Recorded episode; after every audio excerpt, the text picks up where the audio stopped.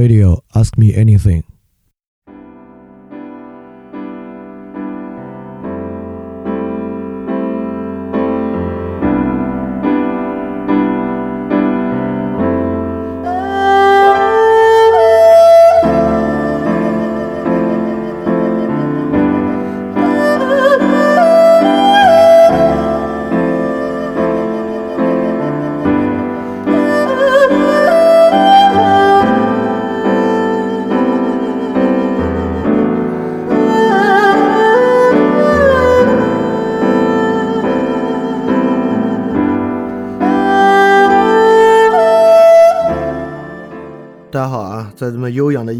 呢，我们开始新一期的饭店问答。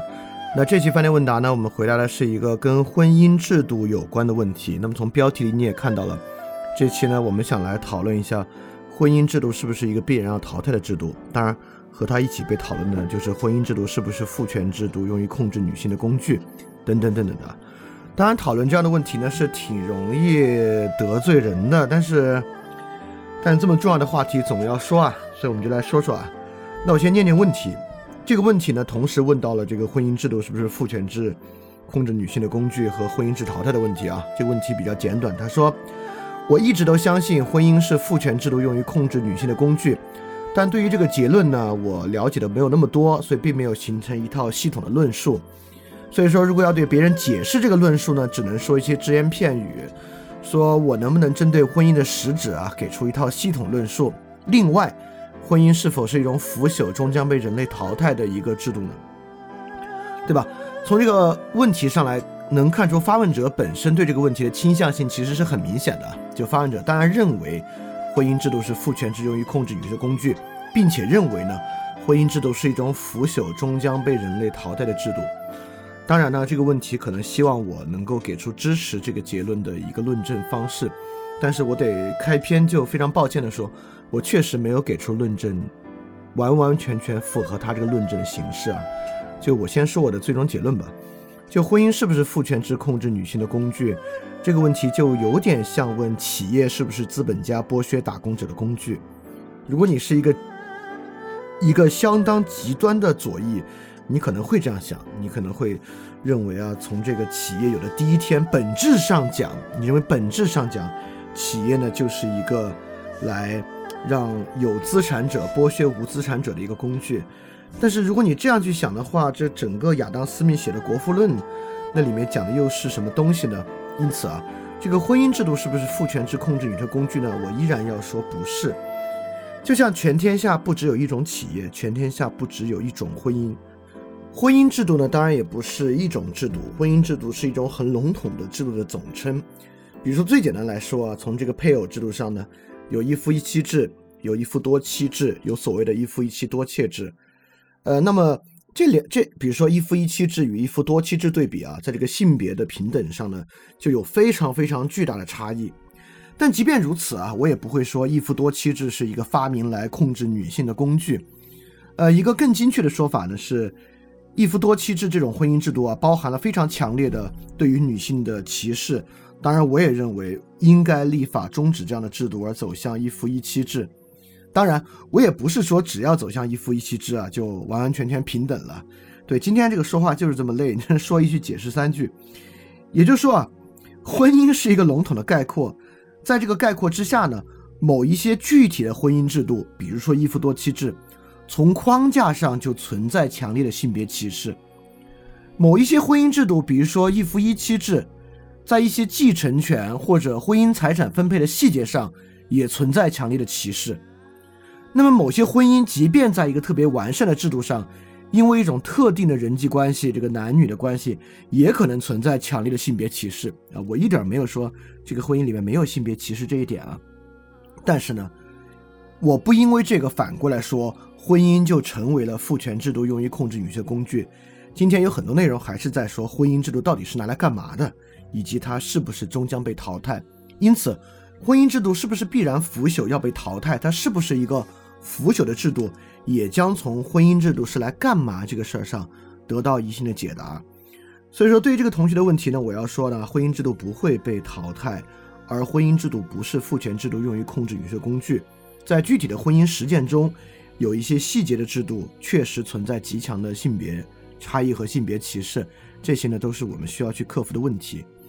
那么为了具体说这个问题啊，我先不从大面上婚姻制度是为了干嘛这个地方切入，我从一个更有意思的角度切入。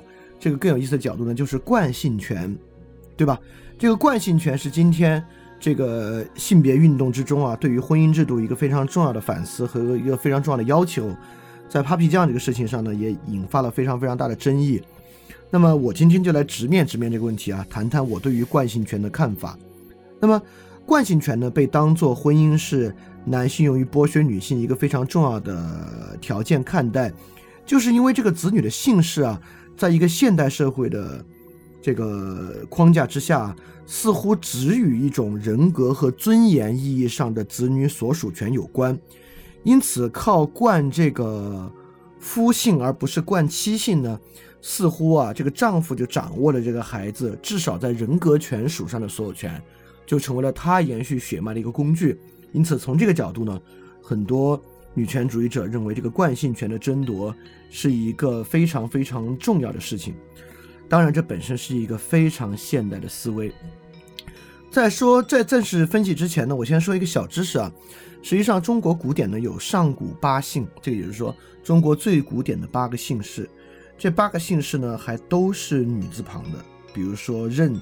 姬姜姒嬴云归尧季，这就是中古中国最古典的八个姓氏。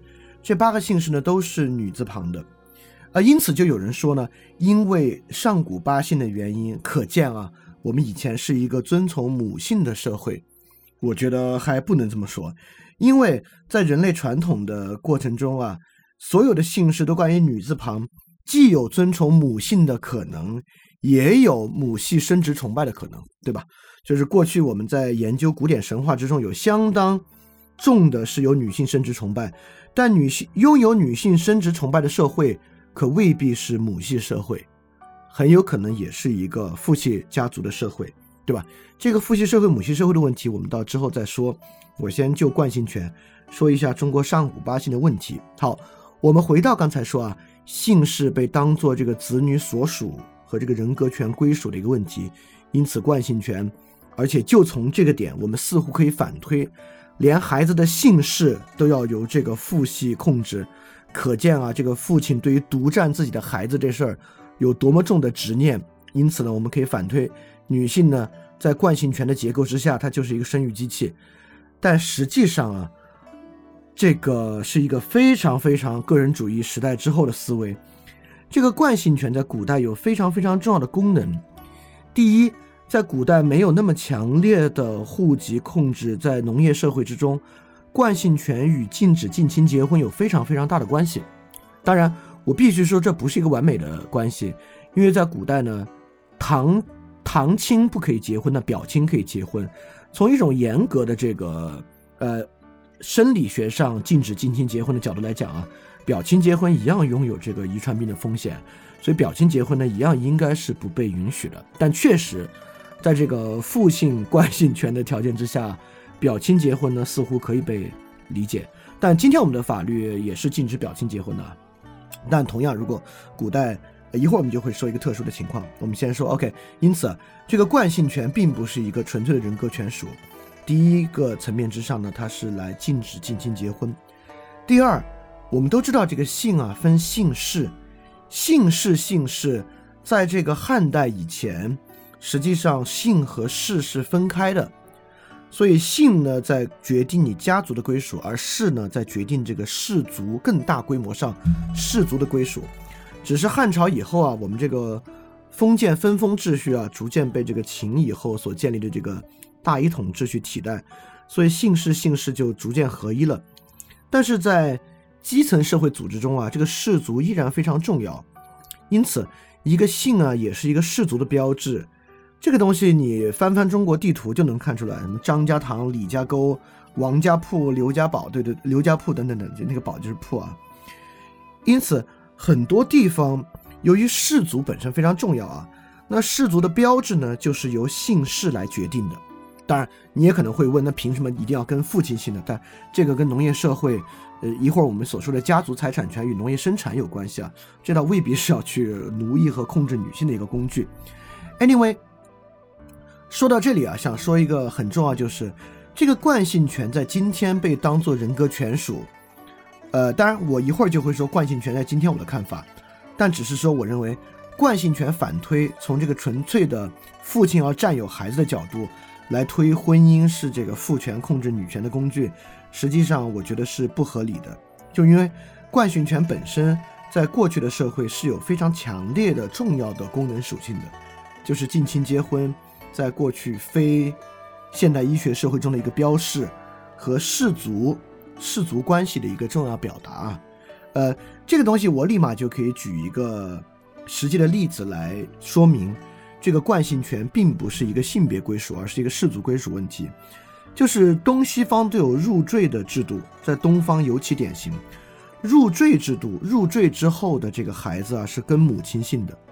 也就是说，比如说我，呃，这个入赘到了这个张家村儿，我娶了一个张姓的女子，那我跟他的孩子也要姓张，对吧？这个东西呢是跟随氏族姓氏，而不是跟随母亲姓氏，因此。比如说，一个姓张的妇人嫁进了这个李家铺，她孩子姓李，很大程度上呢，或者说有很大一部分的功能是这个氏族标识的功能。当然，你也可以说，你嫁到这个张家沟，你的孩子姓张，那并不是跟妻子姓，那还是跟妻子的父亲姓，要延续他父亲的这个血脉。我我总觉得这样解释没啥意思。因为这样解释，你说今天惯性权跟母亲姓，那不也是延续母亲的父亲的血脉吗？对吧？所以你要够硬核的话，如果真那么硬核的话，今天的孩子惯性权不能跟母亲姓，得跟外婆姓，对吧？得跟外婆姓才彻底斩断了，在这样的一个扩展家庭之中，跟随父系血脉延续的这么一个特点啊，跟外婆姓是可以最决绝的这个远离这个。呃，这么一个关系的，但是你要觉得跟外婆姓这个孩子以后变得很奇怪啊，啊，我是我父母生的，然后我跟我外婆姓，这东西给孩子解释起来也挺麻烦。对，这其实给孩子解释还挺麻烦，这本身也是我对惯性权争议的一个看法。我就认为这事儿不重要，就今天的婚姻和社会制度中有很多对于女性不公平的问题，但惯性权真的不是其中的一个。就为了惯性问题。花很多的时间和精力和功夫在这个争执之上，我觉得其实并不是很必要。当然，我也不是认为好像，因为这样说起来就特别这个既得利益者，对吧？反正都跟男性姓，你也是男性，你当然觉得没必要了。这个一会儿我说我这个具体的解决方案的看法啊。那 anyway，我们说回到姓氏，其实不仅仅是孩子的人格权归属，姓氏在传统社会中是有功能的。当然，这个功能在今天的社会，不管是标识这个氏族，维持氏族的纯粹性，李家村儿、李家沟和近亲结婚标识那个功能也就都消失掉了。但是呢，能看出姓氏制度是婚姻制度的一环，而婚姻制度一个非常重要的功能当然是财产权的所属。而这种财产权所属呢，其实并不是纯粹的父权所属和丈夫所属。与其说它是一个男性财产权所属制度，不如说它是一个。家庭所有制和氏族所有制的制度，为什么我这么说呢？当然是有很多细节的。就比如说，我们认为这个传统的婚姻啊是一个男性所有权制度，其中有一个重点就是我们经常说彩礼，认为这个农村彩礼不就卖女儿吗？对吧？但我认为，你提彩礼不提嫁妆这事儿非常奇怪。也就是说，其实彩礼是一个对称性制度。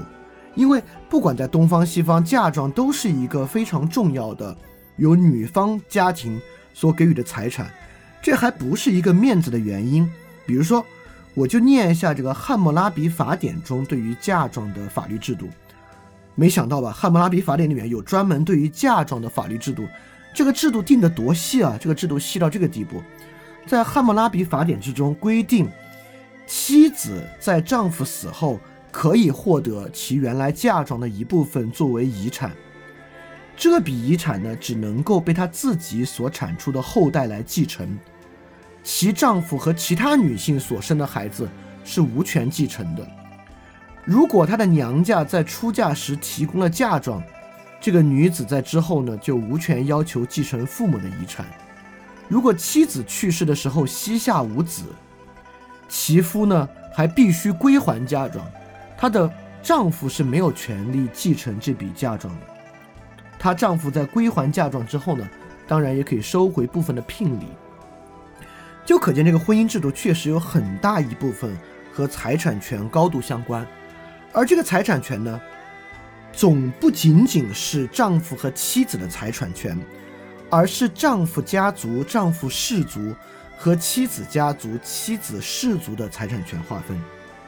因此啊，就从婚姻的，当然财产权是婚姻非常重要的一个功能，但不是婚姻唯一的功能啊。只是从这个角度上来看，我们脱离现代核心家庭，丈夫跟妻子在家庭中做权力角力和角逐的这一点，其实能看出，婚姻或者婚姻中财产有一个很大的视角啊。是家庭所有制和氏族所有制。当然，如果我们仔细看《汉谟拉比法典》，这个《汉谟拉比法典》呢，也不是完完全全在性别上平等的。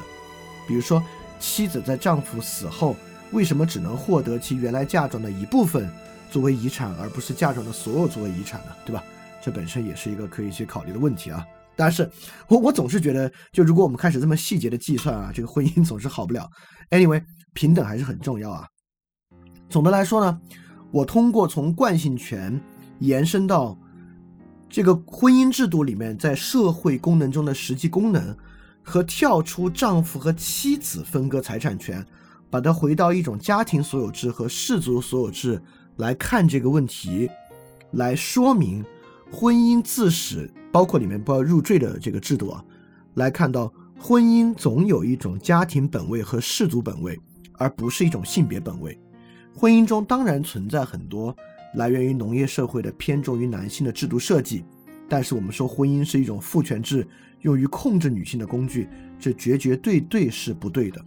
那么这种父权制婚姻说法的由来从哪儿来呢？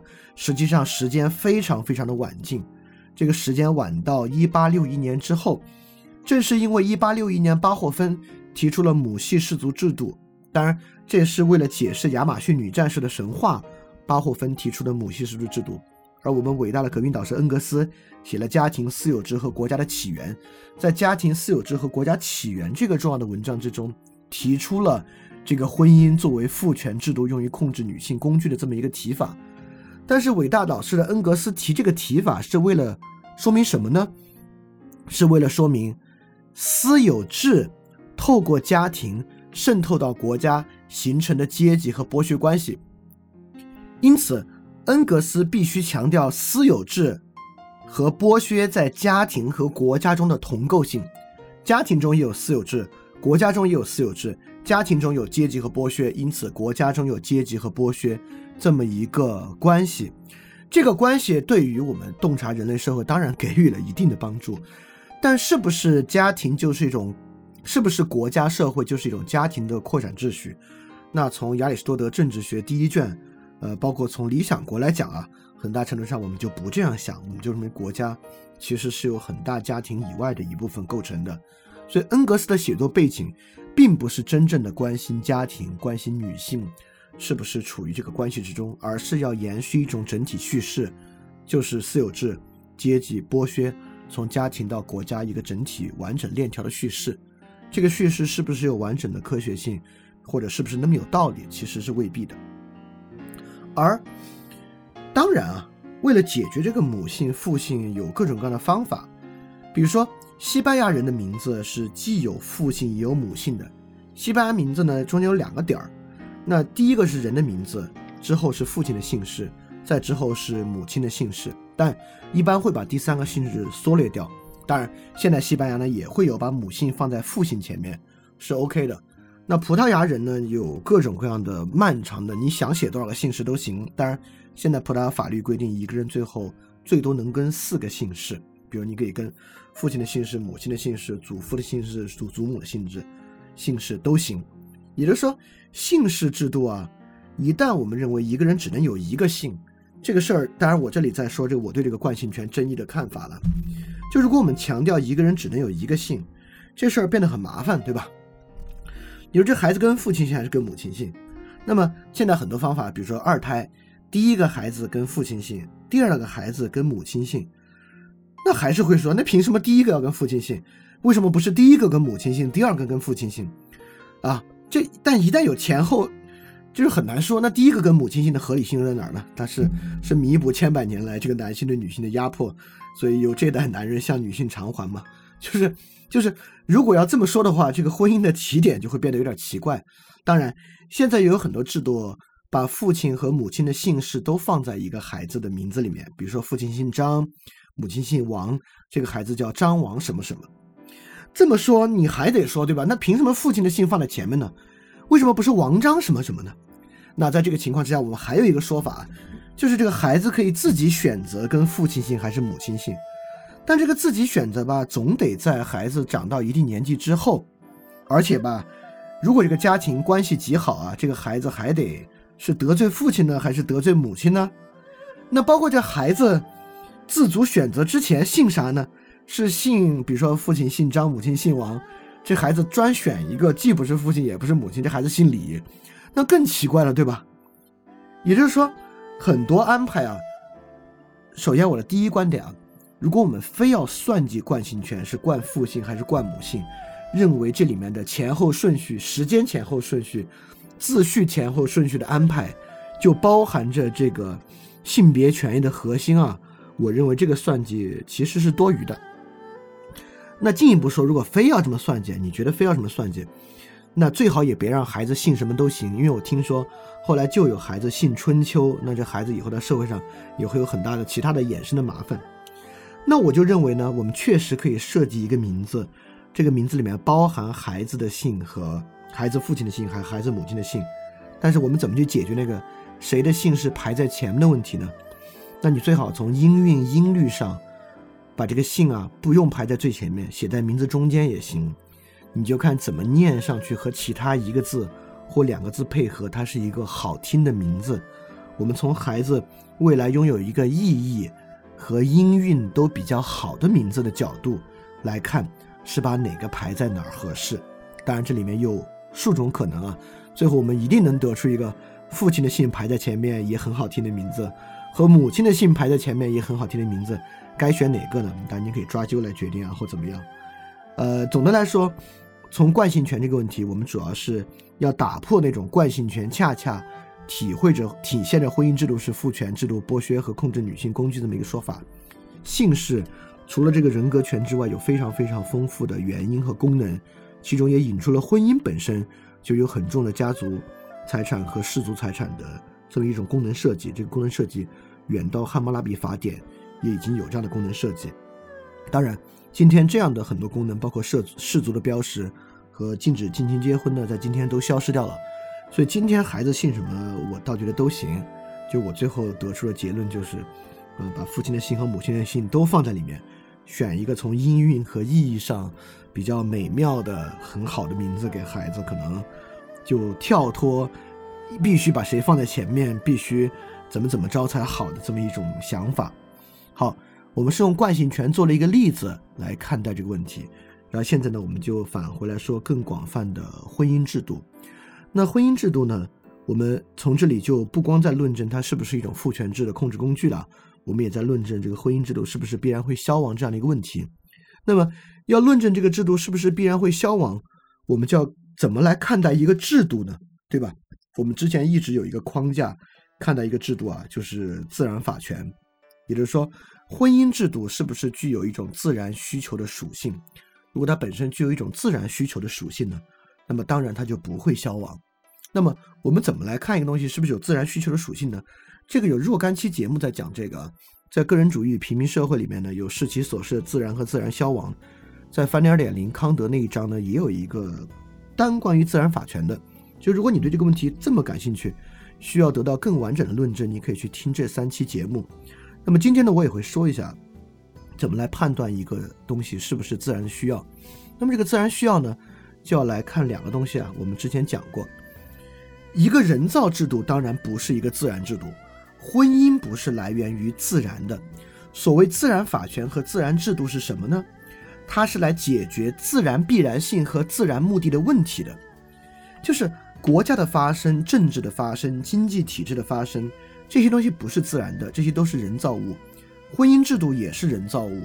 什么人造物是具有某种自然法权和自然的特征呢？就是这个人造物是来补充人在自然性之自然必然性之中所存在的不足。我举个例子啊，今天我们发明的教育，就这种公共教育，本身在我看来呢，就是一种自然制度。原因呢，就是因为人必然要生活在社会中，由于人必然要生活在社会中。这个人啊，在社会分工和社会整体事务之上，要求得一定的认识和理解，而这样的认识和理解呢，是必然超出家庭的。因此，我们可以说，人有一种自然必然性，就是人必然超出他原有的家庭，在比家庭更广泛的社会中，跟其他人产生分工、接触和合作。即便在农业社会呢，也是如此。因此，在这个基础之上，我们需要一种超出家庭以外的教育制度。来给人提供，因此这种教育体系是一种人造制度，但这个人造制度呢，是为了应对一种人的自然必然性。因此，婚姻制度我们来看啊，婚姻制度是不是一种与人的自然必然性和自然目的有关的一种制度？当然，我的答案是是。我们来一个个看。那么，人的自然必然性是什么呢？跟婚姻相关的人有很多自然必然性啊，跟婚姻相关的第一点当然是人需要生育。啊，这点很多人就不认可了。就是我们在说代孕那个文章之中，我写到这个，呃，生育是人的自然需求，很多人就觉得为什么？呃，诚然，这个历史上有很多不结婚不生育的人啊，呃，可能很多人也有很大的成就，比如维特根斯坦。呃，我们或者今天社会上就有很多决定丁克或者决定不结婚不生孩子的人，呃，这也是可以尊重的，倒不是说他们都是怪人，但不因为这个原因。人需要生育就不是一个自然需求，这有点像什么呢？这有点像我们说人有一种自然需求是人需要基础的生活舒适，对吧？我们当然都会认可这是自然需求。那诚然，历史上也有很多人选择去过那种极端苦修、极端不舒适的生活，很多人也有很大的成就。今天也有很多人主张极端苦修，但不因为有人能够选择极端苦修、承担极端苦修。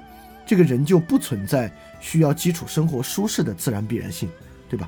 人有确实有需要完成基础的生活舒适的自然必然性，所以人才会发明皮毛在冬天穿，人才会在夏天用流水来降温啊，等等等等的。那么，我们现在先接受下来啊，人有一种自然必然性需要生育。那么人的生育呢，和这个鱼的生育不一样。这个自然动物的生育有两种。一种啊，很像鱼和昆虫，一次就来这成千上万个卵，甚至这个鱼的卵数量更庞大。那反正生出来之后就不管了，就自生自灭。但人呢，就是自然界的完全的另外一端，一次生一个，生两个都是偶然情况，一次生一个。但人类的所有孩子都是早产儿，原因就是因为呢，人的头变得非常大，因为我们的智慧非常高啊，我我这。即使不说智慧，我应该说我们的脑力非常的发达。在这个脑力发达情况之下呢，如果人类不早产啊，你就很难从母亲的产道里产出来。因此，人从生生下来之后啊，一个小马小牛过一会儿就能够站起来，但人的孩子呢，需要非常漫长的稳定抚育。所以说，因为这个原因，这也是一种自然必然性。人不仅需要生育，人的孩子呢还需要稳定抚育。好，立马出现一个问题啊，我们说。在母系氏族社会，靠母系家庭也可以完成人的抚育啊，对吧？这个东西不是神话。比如说中国的纳西族，他们的孩子抚育呢，就是由姐姐、妹妹和这个他的舅舅在一起抚育。也就是说，整个这个家庭不是由夫妻构成的家庭，而是一种母系家庭。这个母系家庭呢，是由这个舅舅啊、叔叔啊、姐姐、妹妹一起来抚育他们各自生下的孩子，这个呢似乎也可以稳定抚育，而不需要家庭。那么母系式的家庭当然是存在的，但是有没有一种有没有一种情况存在先母系后父系？这个是我们尊崇伟大革命导师恩格斯写在我们教材里面的。我们认为人是这个先母系社会后父系社会的。这么一个关系，但是随着后来的人类学研究和历史学研究吧，还不是这样。而这个东西呢，其实很早啊，我我得先说一个，这个母系社会其实仅仅是这个姓氏分配和财产权所属，并不代表母系女性在公共社会中地位也非常高。就比如说拿纳西族来讲啊，这个纳西族整个公共祭祀也是由男性来主导的，就是整个公共权利和公共事务很大程度上也是由男性主导的，只是家族的财产事务。由这个外祖母来做一个和他的祖母，就是外婆、祖母来做一个非常重要的决策的地位，在公共权力之上呢，母系社会也并不等于母权的社会。当然，我这么说不是说这个女性获得权利，因为没有母权社会就失去了合理性啊，这完全没有啊，就是。平等是一个非常非常重要的事情，或者，即便在某种局部情况之下矫正正义，在当下不平等也是一个非常重要的事情。我从来不认为女权主义等于性别平权，提出任何呃偏向女权，在一定情况之下歧视男性的主张就是有害的，不是矫正正义就是这样运转的。我我没有这个意思，但我只是想说，由于人需要稳定抚育。稳定抚育是不是必然在核心家庭？所谓核心家庭，就是由父亲和母亲和他们的子女结成的家庭。这个很有可能自古以来就是如此。为什么这么说呢？我们有一种说法，认为啊，这个人类的发展是这么来的：首先是杂婚和群婚，就是人类不知道自己的父母是谁，直到进入母系家庭，知道母亲是谁，却不知道父亲是谁，直到进入核心家庭。知道父亲和母亲是谁，听上去特别有演化论的这个特点，对吧？从不知道到知道一方，到知道双方，这么一个过程。这个东西啊，听上去特别演化论，但是取消或者否定这个东西存在，是由达尔文同志否定的。达尔文提出了关于这个杂婚群婚的说法，达尔文认为它肯定不存在，因为如果存在一种杂婚群婚的状况。那么在生物界也应该存在，实际上在生物界并不存在。而我们之前说过，跟人的这个，跟人这个南方古猿啊种群类似的，还不是黑猩猩，而是长尾黑颚猴。而长尾黑颚猴呢，就是一个以一夫一妻的核心家庭为主，来进行抚育结构的一种猴子。所以说，以核心家庭为主啊。呃，其实，在自然界里面也有一个非常重要的来源。当然，自然界里面也有母系家庭啊。我们之前说过，像大象的家庭就是以母系家庭为主，以母系家庭抚育为主的一个环境啊。但确实，跟人类的南方古猿更接近的呢是长尾黑幼猴。所以在人类的发展历程之中，发展出了既有母系家庭又有核心家庭为主的情况，都是可能的。我是持有人类发展从最开始就独立的发展出了有母系。有母系式的家庭，也有以核心家庭为主的。当然，后来人类是以扩展家庭，就是核心家庭组合到一起，在农村里最常见。但后来我们的历史研究和人类学研究认为，即使是扩展家庭，它也是由包括财产权，也是由里面的核心家庭为单元来构成的。呃，而这个东西在说明什么呢？为什么人类最多的地方是由核心家庭构成，而不是由母系家庭构成的？这也是跟达尔文说的一个东西高度相关，跟人的自然必然性有关，就是性嫉妒这个事儿是绝对存在的。这个我觉得人也要认。就即便在这个纳西族的走婚传统之中，也不是说这个女孩跟哪个男的在一起都行，是自由恋爱制度，但是在一段自由恋爱之中，对这段自由恋爱本身也是保持忠贞的。只是没有婚姻制度，他们的分手和分离比有婚姻制度要简单一些，绝不代表在纳西族社会之中，一个女孩可以同时谈好多男朋友，一个男孩可以同时跟很多女孩保持走婚关系，不是这样的。只是说没有婚姻对于财产权所属之之外，他们如果要分手的话是要稍微容易一点。而这个呢，同样是在考虑性嫉妒情况之下。那么人类为什么更多地区采取核心家庭的情况呢？当然也是因为性嫉妒存在。性嫉妒存在，绝不仅仅只针对男性，就男性和女性都有性嫉妒的情况。为什么达尔文说这个性嫉妒来否定杂婚和群婚呢？就是因为在动物之中也存在强烈的性嫉妒情况，而性嫉妒绝对不是男性一定要保持孩子流着他血脉的一种情况。就是在今天这个社会情况之下啊，就是这个忠贞情况甚至由于今天这个避孕措施已经非常非常的成熟了嘛，所以在今天这个社会之中，这个性嫉妒的产生很多时候是跟后代完全没有关系的，人就因着呃一种自然必然性吧，就必然的会产生性嫉妒。所以说，我们说到这个自然必然性啊，我们说到了人需要生育，人生育之后需要稳定的抚育，而抚育呢，人类确实发展出了母系家庭和核心家庭。那我又在说，为什么核心家庭在人类社会中是一种更广泛的制度安排呢？就是因为性嫉妒也是一种自然必然性。因此，在以上自然必然性的情况之下，我们就成生成一种自然目的啊，就是人存在一种自然目的，就是结合成为稳定而良好的核心家庭，结合成为稳定而良好的核心家庭。对于男性和女性都是一个非常重要的目的。那么，婚姻制度的目的呢，也就应运而生了。就是因为，在一个缺乏制度确保的社会之中，一个核心家庭的稳定性是很难保证的。就是因为人虽然有这个性嫉妒的自然必然性啊，不管是男性和女性，当然男性在这个问题之上要更严重，也有强烈的违背。这个对异性忠贞的这种冲动和广泛的存在，因此在这个情况之下呢，我们需要一个制度来解决人的自然必然性和自然目的满足中的问题。这个制度就是婚姻制度。因此，婚姻制度作为这个社会制度啊，它一部分是财产权，一部分是继承，有很大我我也承认有很大一部分是与这个家庭财产所有制高度相关的，但同样也与稳定的男女关系高度相关。我可以举个例子啊，就是基督教在新约的使徒书信之中就提到，在很多教会之中认为啊，只有严格遵守一夫一妻制的男性可以担任神职人员。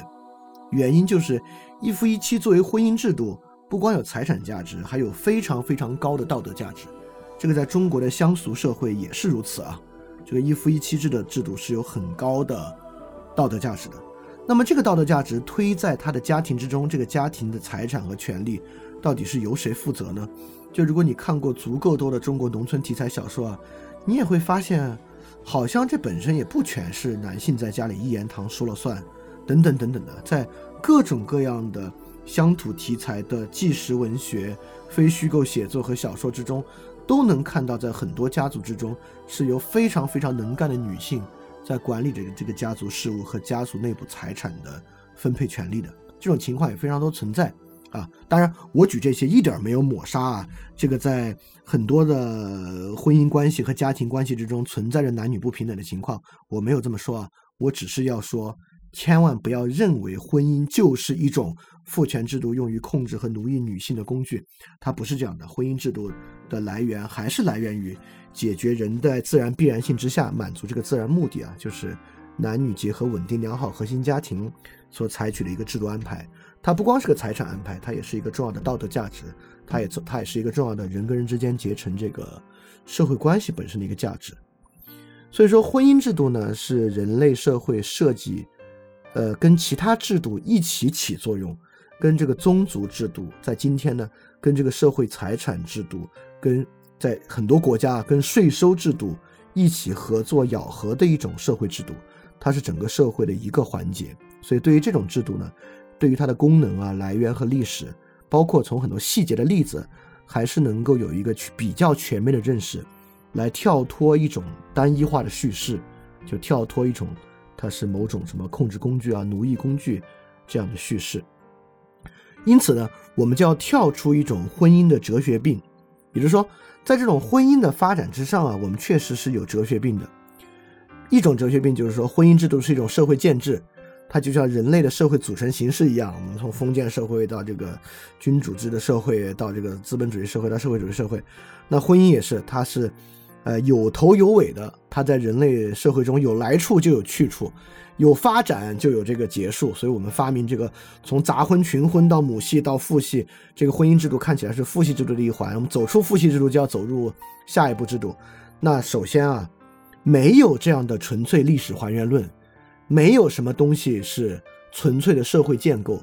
我们今天有一种强烈的这个哲学病啊，就是社会建构，任何偏好，比如说这个人的身材啊，完全是社会建构。因为有的社会以肥为美，我跟你说，那那以肥为美，那才是匮乏制农业社会的社会建构，就是以以这个人的身材俊美健康为美啊。这古希腊城邦就是这样，甚至可以说这玩意儿有人的健康的属性，对吧？就是只有这样的身体是健康的身体，这是有这种自然必然性的。所以不是所有东西都能够回归为这是一种社会建构，意思是说它就可以改变的空间，它以后可以改变。我刚才也说了，这个核心家庭和母系家庭在人类历史上是可以独立发展出来，或者说从一开始可能就有，而绝绝对是以核心家庭为主的。所以核心家庭制度不是一个有来处有去处，必然会消解的，可以还原为某种所谓社会建构的制度。第二，现在也有一种方法呢。把婚姻制做成说成是一种基因的必然，比比如说之前我在有一个文章里也提到啊，就比尔盖茨阵营里面有一个人，他写了一本书叫《蓝图》，翻译成中文还挺火的。他就是说啊，这个人跟人的合作啊是印在人的基因之中的，因此人的基因已经决定了人跟人的合作形式和某种社会形态。这种基因还原论呢也非常非常的奇怪。因此我就觉得在思考人类制度，比如说婚姻制度为例啊，我们既不用相信。基因的必然性也不用相信，完全是某种所谓的社会建制，那怎么去想呢？就像刚才一样啊，比如说整个自然法制度，我认为就是一个特别好的想象的框架。在设想自然必然性之中呢，你会想到一些生理必然性，想到一些与生俱来的必然性，但是想到这个与生俱然必与生俱来的必然性如何能够变成这个抵抗自然必然性、辅助自然必然性、完成自然目的的制度的时候呢？这又是一种社会建构，而这种社会建构，其本身像我们刚才说的，婚姻制度还不仅仅是个家庭制度，它与这个整个社会的组成，像今天它与税务制度还产生了很重要的关系，它也是寓居在一整套社会制度之中的。因此，我们不要空谈，去强迫自己谈一个整体性的婚姻制度。那婚姻制度是有很多细节构成的，这个婚姻制度细节之中如果有问题，我们就解决这个细节的问题。而不必对于婚姻制度的本身存废提出一种要求和提出一种设想。这个婚姻的抛弃，我们我们现在设想，你看啊，我们说好，婚姻是一种建制，生育是一种建制，所以人可以既不婚姻，既不进入婚姻的家庭，也不用生育。那请问人还剩下啥？说实话，人的自然需求啊，结合家庭、生儿育女，真是最基础的两个了。你把这两个拿走。就除了维持基本生存之外，人还要干嘛？那就只剩所谓的自我的发展、个人的自由。但，但是什么是自我的发展？什么又是个人的自由呢？这就成了非常非常空洞的一套现代自我叙事的话语。我再说一句啊，好，我们说啊，人不用婚姻，也不用儿女，重要的是自我的发展和个人的自由。那一般相信这个话的人啊，也很相信。整个地球面对宇宙都非常渺小，那更不用说你作为地球上七十亿人其中的一份子，你的自我发展和你的个人自由和宇宙尺度相比，那真是沧海沧海一粟都有点过了。这沧海一粟的平方的关系，在这里面所谓的自我发展和个人自由又到底有多重要呢？一下就消解到茫茫的宇宙之中呢？那好像就只剩在活在当下了，对吧？那活在当下，今天我就不花时间批判了。因此，当我们反思啊，婚姻是不是腐朽制度要抛弃婚姻的时候，那我就要问：除了人的基本生存需求之外，把婚姻就把形成核心家庭和生儿育女抛弃掉之后，一个人他的自然目的还剩下啥？那我就说，如果我们认为这两个都可以抛弃啊。那基本上，虚无主义就是一个必然在前面等着你的道路。当然，我不是说从一个个体身上没有可能啊。维特根斯坦既不结婚也没孩子，我到现在既没有结婚也没有孩子，干这些事儿干的也挺起劲。但人是可以有其他目的在生活中发现的，只是说从宏观的人类社会来看，核心家庭生儿育女依然是一个非常非常重要的问题。所以说，我们在讨论这个婚姻养育。是不是一个很重要的问题？最好不要太轻易的以哲学病的方式讨论婚姻和养育，并且把它轻易的抛弃掉。那么今天呢，我其实也理解为什么很多人在讨论婚姻的抛弃。比如说，讨论掉婚姻抛弃之后，实际上很多人是想在今天复兴群婚杂婚的制度的。也就是说，在今天进入一个现代城市社会之后啊，忠贞确实变得很困难，因为一个高流动性的社会，因为各种这个社交工具的原因，今天的人比过去的人不知道接触陌生人的机会要大多少。因此，在这个情况之下呢，婚姻的道德约束力变得相对较弱，而出轨的成本呢变得比较低。所以，在这个情况之下呢，忠贞变得很难。但是，忠贞变得很难，和忠贞只是一个社会建构，其实并不必要，还是有很大区别的。比比如说，过去的社会啊，人都吃不太饱，所以这个营养过剩和肥胖的问题从来不是个大问题。但今天的社会，这个营养过剩和肥胖成为了一个非常容易的问题，因为今天的社会摄入过量的热量是很容易的。但我们从来不会认为，好像肥胖是个社会建构啊。当然，刚才我们举那个例子，好像也有人这么想啊。但这么想你就会发现很奇怪，对吧？我们觉得好像肥胖是个社会建构嘛，人胖点胖点呗，对吧？人胖就不健康。那婚姻也是一样，你进入所谓的群婚杂婚的状态，它就不健康。我指的不是在生理卫生上的不健康，在某种道德和良好生活的意义上，这东西非常不健康。在今天的社会，不去营养过剩和不肥胖很难，但它依然很值得追求。那忠贞也一样，在今天的社会，忠贞变得很难。但是同样，它对生活很重要，就像健康一样重要。你把它理解为一种精神上的健康，都非常的合适。而今天的人呢，本来就很容易放弃，很不想面对各种各样的困难。忠贞本来就很难了，再加上啊，这个婚姻是控制女性的工具，这这就是我们之前说的某种思考的暴力啊，将世界想象为一种单向度的压迫关系。再加上这个情况之下。它就会导致一种激进主义的结果，因此，一个女孩如果面临情感问题或婚姻问题，她有啥理由不放弃？她有啥理由不激进的报复？对吧？所以说，很多哲学病不仅仅是一个想法而已，它会主导人的决策，会成为人的决策的依据。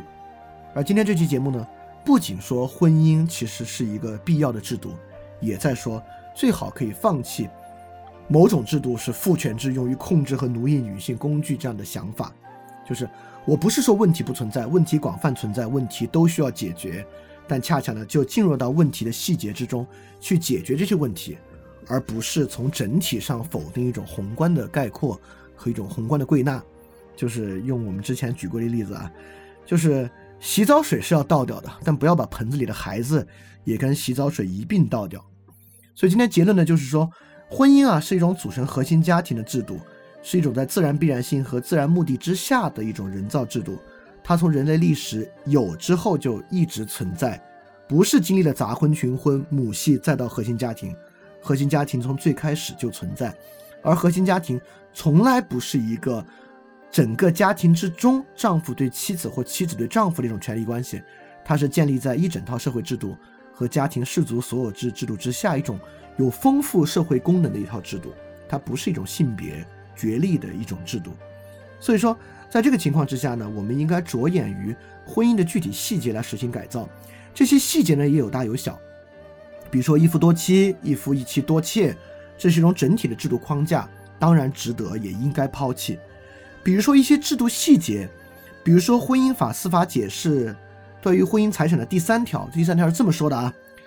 婚前购买的房产，如果要还房贷，在婚后，比如说啊，这是一个妻子在婚前买的房子，这个丈夫在婚后呢帮着还房贷，然后两个人离婚了，离婚之后呢，这个房子的增值跟丈夫没有关系，丈夫只能拿回自己帮助还房贷的部分。当然，反过来呢，就是妻子，就丈夫在婚前有一套房子，这套房子呢房贷没还完。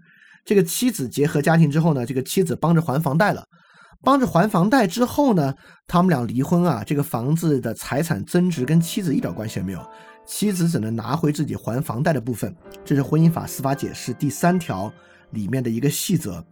那这个细则呢，在我看来其实就不是很合理，不管对妻子对丈夫都不合理。